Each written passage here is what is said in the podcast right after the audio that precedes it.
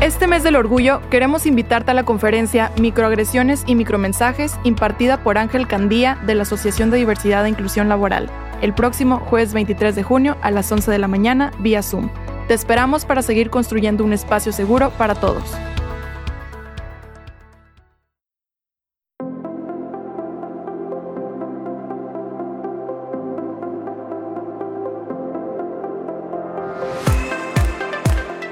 Hola a todos, mi nombre es Omar Silva y soy parte de la Vicepresidencia de Soluciones Urbanas y miembro activo del Comité de Diversidad e Inclusión, puntualmente del subcomité de LGBT. Y pues bueno, le quiero dar la bienvenida a todos a este, el séptimo episodio de Construyendo Diálogo, el podcast hecho por Gente Cemex y para Gente Cemex. Durante el mes de junio estamos conmemorando el Día Internacional del Orgullo, el cual se celebra el 28 de este mes. Y pues por ello, el día de hoy hablaremos de cómo ser un buen aliado LGBT y de qué manera podemos contribuir todos a este movimiento.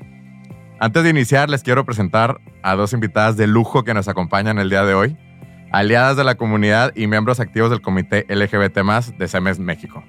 Enedina Barquín, de la Vicepresidencia de Recursos Humanos, y Brenda Elizondo, de la Dirección de Experiencia del Cliente. Muchas gracias, Omar, por tenernos aquí. Un gusto saludarlo micrófono todo suyo. La idea aquí, pues bueno, es ustedes que son parte de, del subcomité, que han estado ya, pues más de dos, tres años, hasta cuatro años tú, Brenda, pues entender un poquito eh, todo lo que han hecho, lo que se ha hecho también como aliadas hacia la comunidad.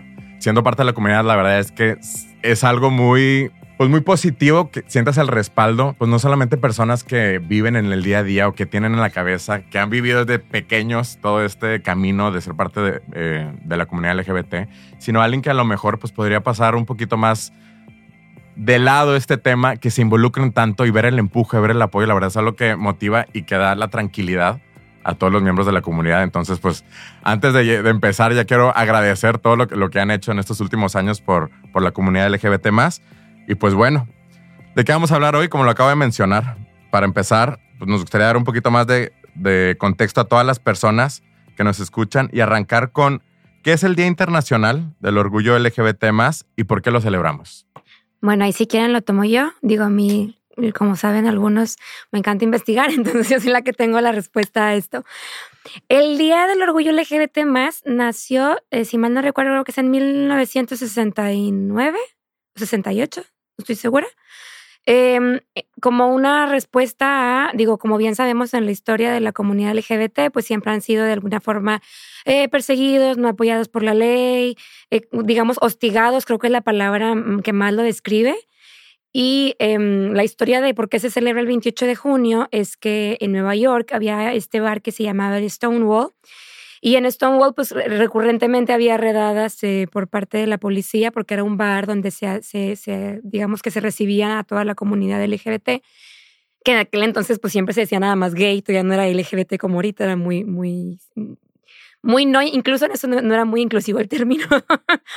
este, entonces, pues había redadas constantemente y en, en este día, el 28 de junio, fue un día en 1968 que eh, y como que se hartaron, o sea, simplemente fue el hartazgo de ya déjenos en paz.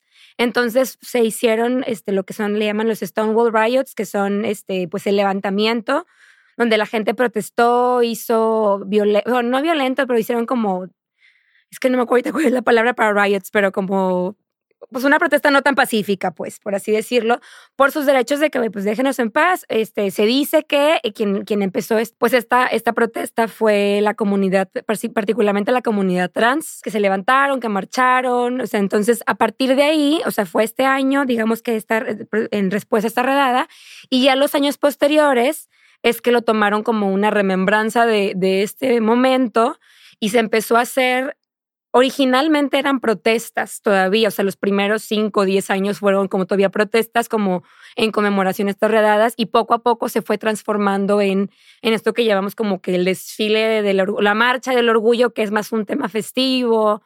Y pues algo que es así bien interesante, que igual me gusta mucho decirlo, porque creo que mucha gente es como, ay, el orgullo, ¿por qué el orgullo?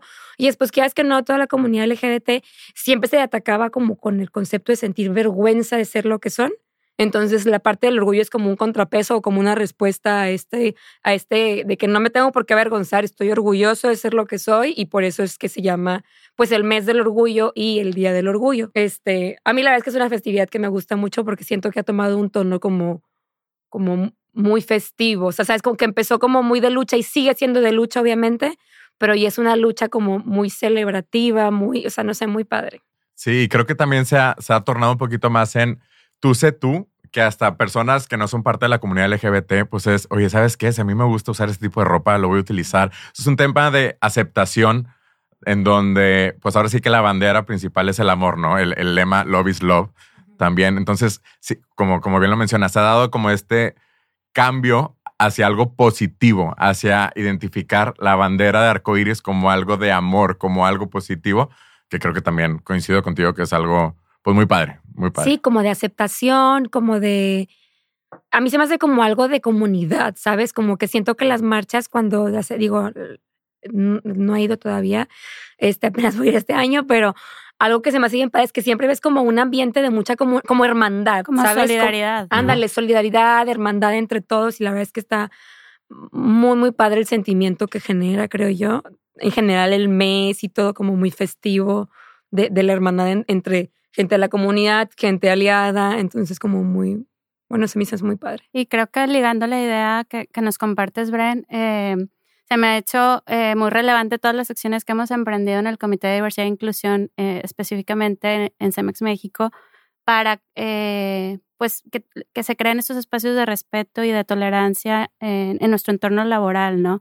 Y, y esa hermandad que, que, que, estamos buscando generar o permear en la compañía, pues la, la detonamos a través de nuestros espacios del grupo de afinidad que se me hace, eh, eh, pues que, que, básicamente es gente que quiere aprender, que tiene disposición y apertura a aprender del tema este, y aportar, ¿no? Si quieres, N, explícanos para la gente que no sepa qué es el grupo de afinidad que tenemos y cómo, cómo se lleva a cabo. Este, aprovechemos el comercial. Aprovechemos el comercial.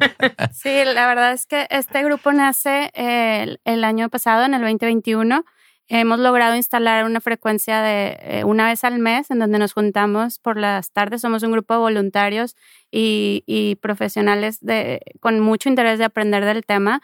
Em, tenemos personas de todo México participando, en donde hablo de Pacífico, de Centro, de Noreste, de Sureste, eh, quienes eh, pues participan compartiendo anécdotas, situaciones que, que, viven en sus entornos laborales o incluso hasta personales muchas veces. Eh, traemos expertos también a la mesa y hacemos alianzas con otras eh, con universidades que tienen este, ciertas iniciativas que, que, promueven este tema de inclusión para la comunidad LGBT Y pues son, es un espacio seguro en donde básicamente la gente este, comparte conocimiento y, busca detonar o cambios en, la compañía, ¿no? Sí, y comparte el conocimiento no solamente, ahora sí que de experiencias pasadas, sino a lo mejor eh, se, abre la invitación mes a mes en donde pues la gente que quiera aprender y participar, eh, pues bueno, se extiende la invitación y la verdad es que hay personas que dicen, yo no sé nada de ese tema, pero levanto la mano para el próximo mes hablar, por ejemplo, de visibilidad trans oye, a lo mejor yo no tengo ningún, eh, eh, alguien en mi círculo cercano que pertenezca a la comunidad trans, pero me voy a poner a investigar, me voy a poner... Y luego esas personas son las que nos enseñan a nosotros. Entonces se ha vuelto, la verdad es que esta dinámica en los últimos que llevan ya como, 15 meses. 15 meses eh, una dinámica muy padre en donde también se ha hecho, pues una, ahora sí como la hermandad, ¿no? Que desde donde sale todo esto, pues ahora sí ya tenemos amigos de, de CEMEX, de la comunidad en todo el país que pues bueno, invitamos a todos eh, que a, pues a que nos levanten la mano. Tenemos un correo. Estamos aprovechando ahora sí que ya este anuncio de una vez, pero aprovechar si hay alguien que esté interesado en formar parte, puede mandar un correo a lgbt.cemex.com.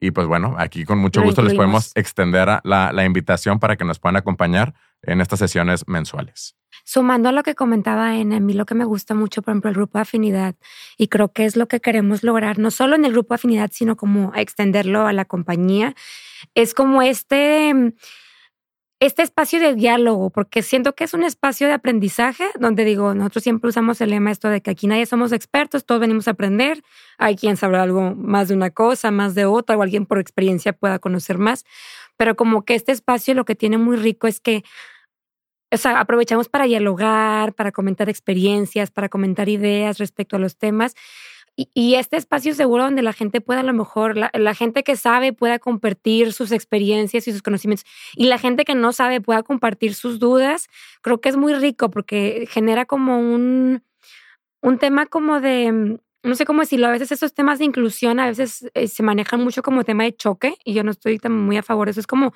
es como tema de aprendamos juntos, ¿no? Subámonos todos al tren y la verdad es que creo que es de lo, de lo más padre que tiene el grupo de afinidad, gente que platica pues experiencias de su familia, de que, oye, no, pues es que mi hijo, mi hermano, y yo aquí vengo a aprender para ver cómo, cómo hacer tal o cual cosa, cómo facilitar las cosas para mi familia.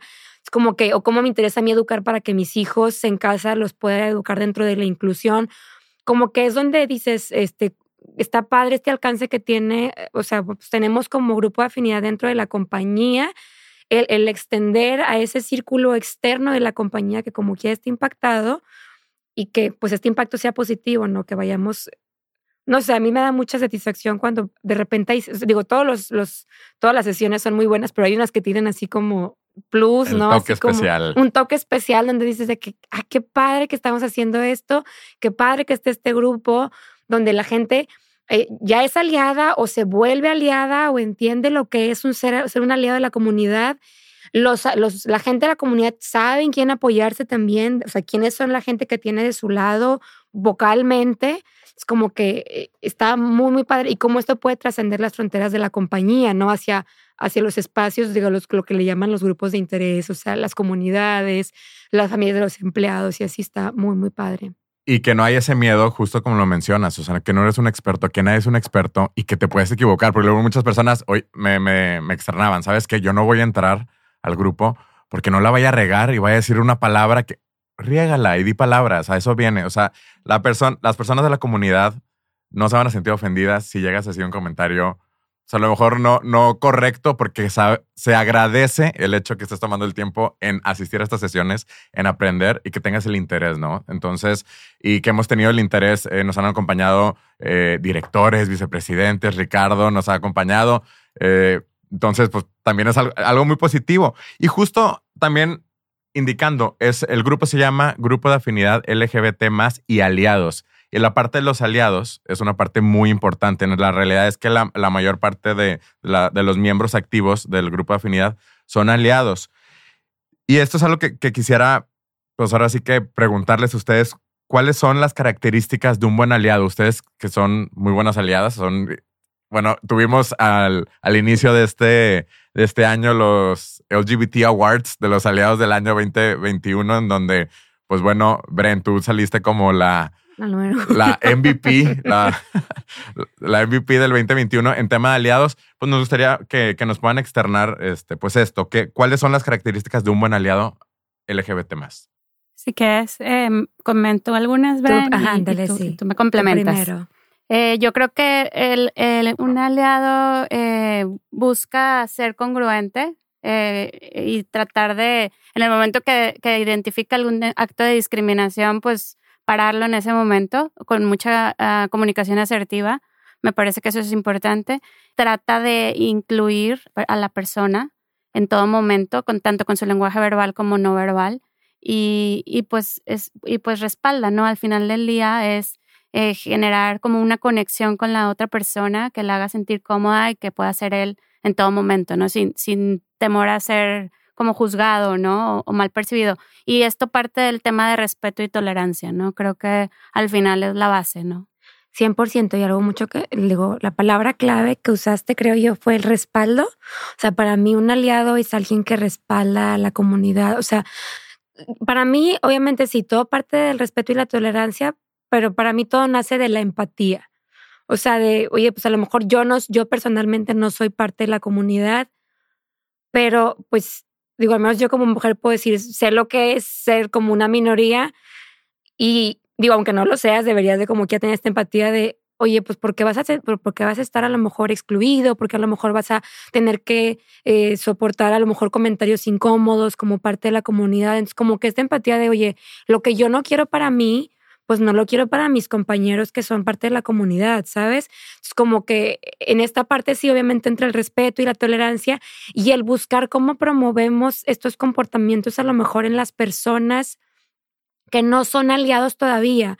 Yo a veces pienso que las personas de la comunidad pueden sentirse, de, sea, para mí, digo, voy a poner un símil, ¿no? O sea, yo como mujer cuando tengo un aliado hombre que a lo mejor también dice de que, no sé, oye, no interrumpas a tu compañera o algo así, siento como que, ah, no estoy sola en esta lucha, porque si no pareciera como que yo como mujer, tipo, soy la que estoy hablando del tema del sexismo o así. Entonces, lo mismo yo digo, cuando alguien de la comunidad que sepas que, oye, también tengo apoyo de otras personas que no están dentro de la comunidad y que cuando vean algo que está incorrecto, que un comentario que es desafortunado, que es falta de respeto, que es excluyente, pues van a levantar la, mano y van a levantar la voz junto conmigo.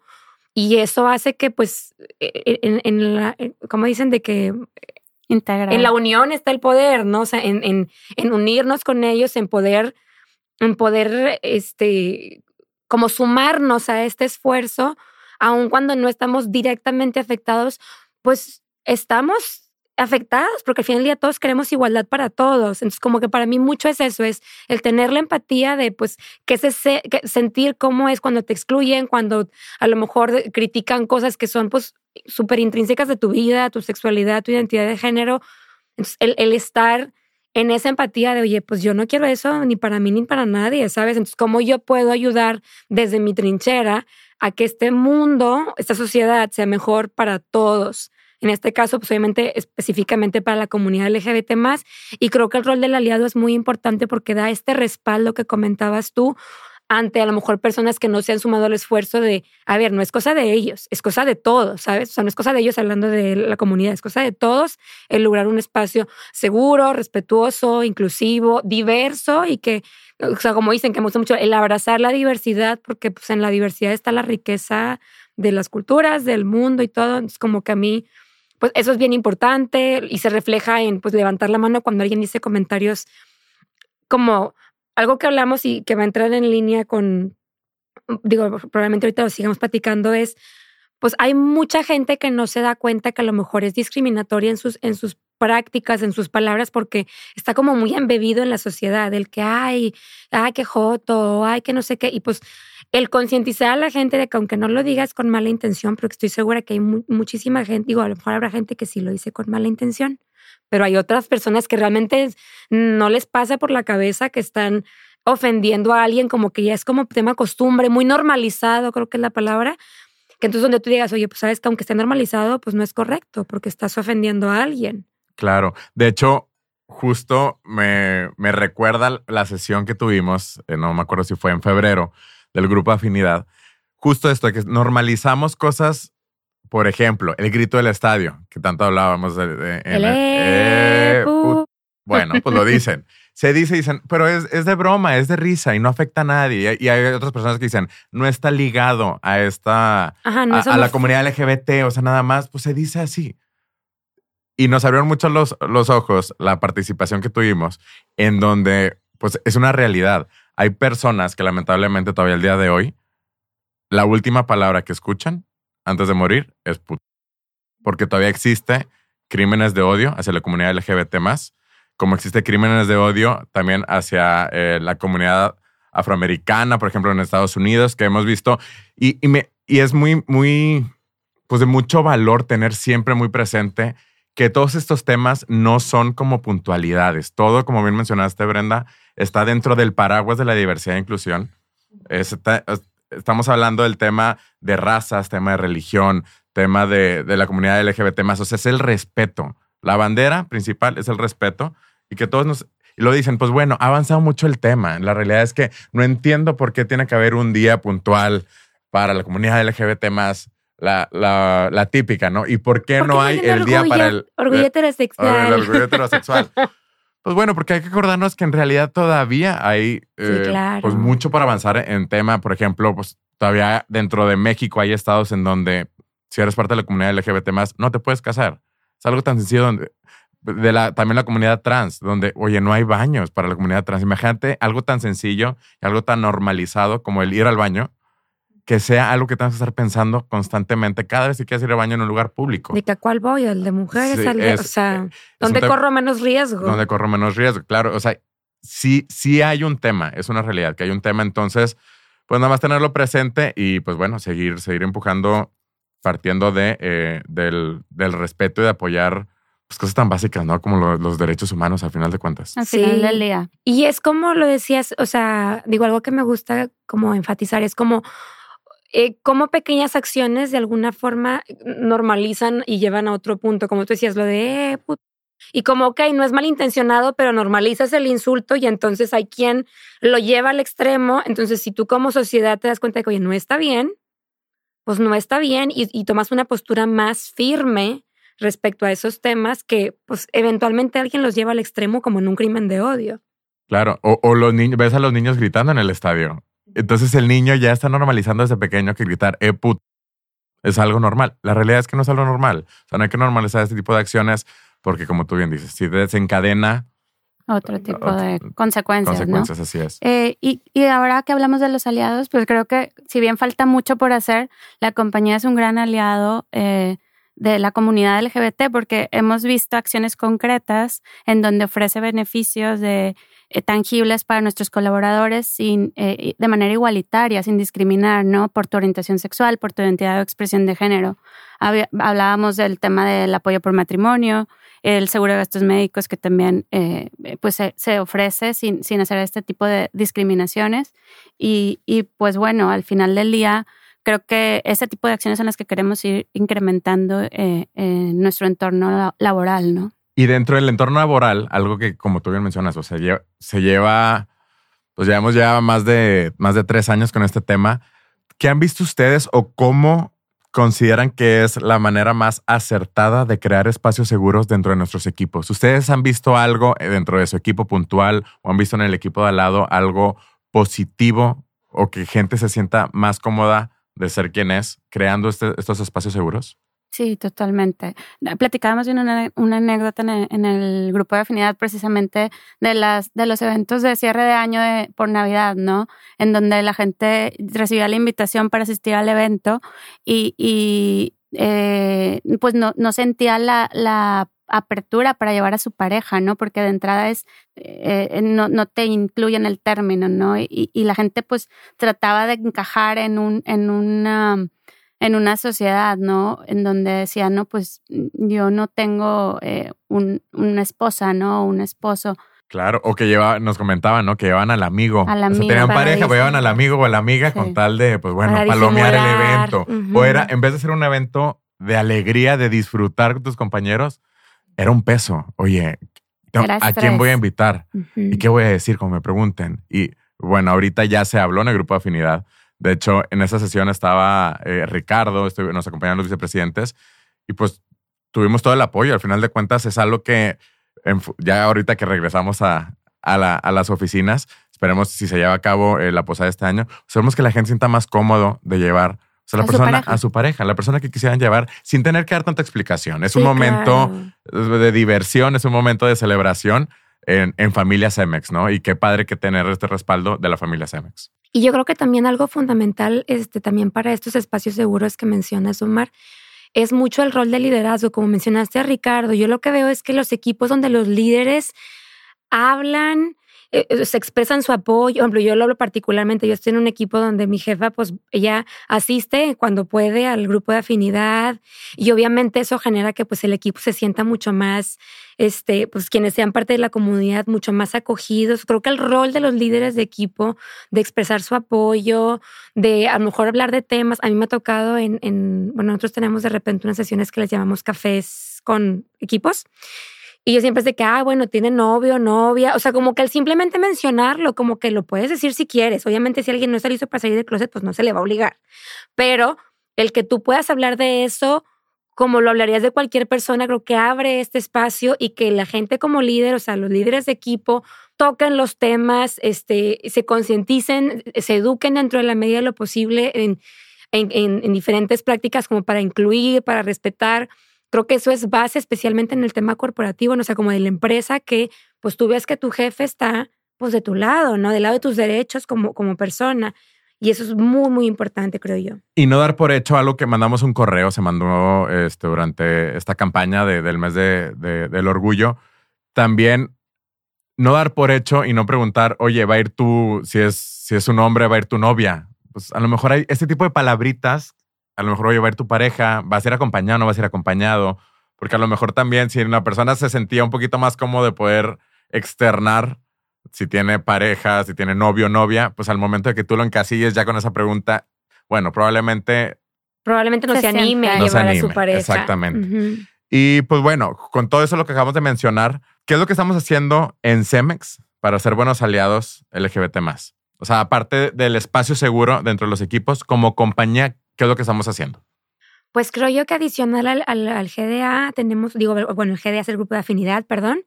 Eh, adicional al grupo de afinidad, pues este, ya estamos estableciendo y formalmente en las políticas el hecho de que esté incluido el, el tema de la orientación sexual y la expresión e identidad de género para que quede muy por escrito. Como mencionó ya en Edina, eh, también el tema de las, de las prestaciones igualitarias que aplican por igual a parejas de, de, pues de diferente sexo que a parejas del mismo sexo.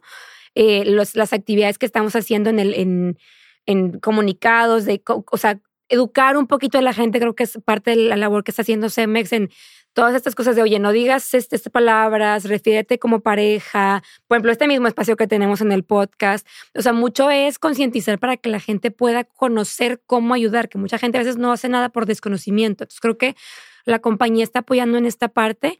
Y luego, pues obviamente también participamos el año pasado en la certificación de Equidad MX como uno de los mejores lugares para trabajar para la comunidad LGBT, pues misma certificación que esperamos eh, renovar este año.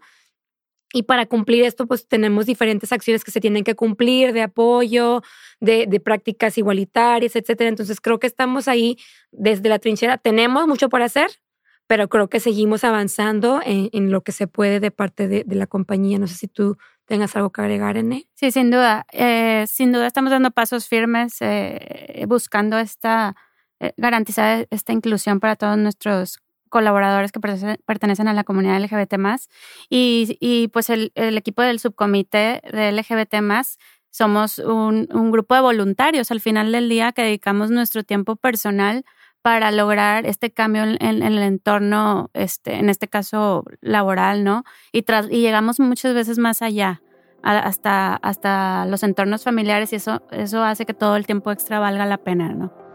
Pues bueno, no me queda más que agradecerles Brenda y N por, por todo el apoyo. Adicional también a Paula Almaguer de Experiencia del Cliente, que formamos parte del subcomité LGBT dentro del Comité de Diversidad e Inclusión. Agradecer por todo lo que han hecho para la comunidad LGBT en estos últimos años. No sé si tengan algunos comentarios para concluir este séptimo episodio de Construyendo Diálogo. Pues yo nada más el invitarlos a unirse a este esfuerzo, a convertirse en aliados, a, buscar aprender más y, involucrarse. La verdad es que no se van a arrepentir, es un esfuerzo bien, bien padre. Seamos aliados activos, ¿no? No pasivos. Entonces eso, eso, creo que es súper relevante. Y pues nada más cerrar con invitarlos al grupo de afinidad, a que se unan si les interesa. Correo a o sea, manden un correo a lgbt.com nuevamente eh, para que les lleguen las invitaciones. Y bueno, si les gustó este episodio, compártanlo y nos estaremos escuchando en el próximo mes con más temas de relevancia para Cemex México y su gente Cemex. Muchas gracias a todos. Gracias, hasta luego. Un gusto saludarlos, gracias. Feliz mes del orgullo.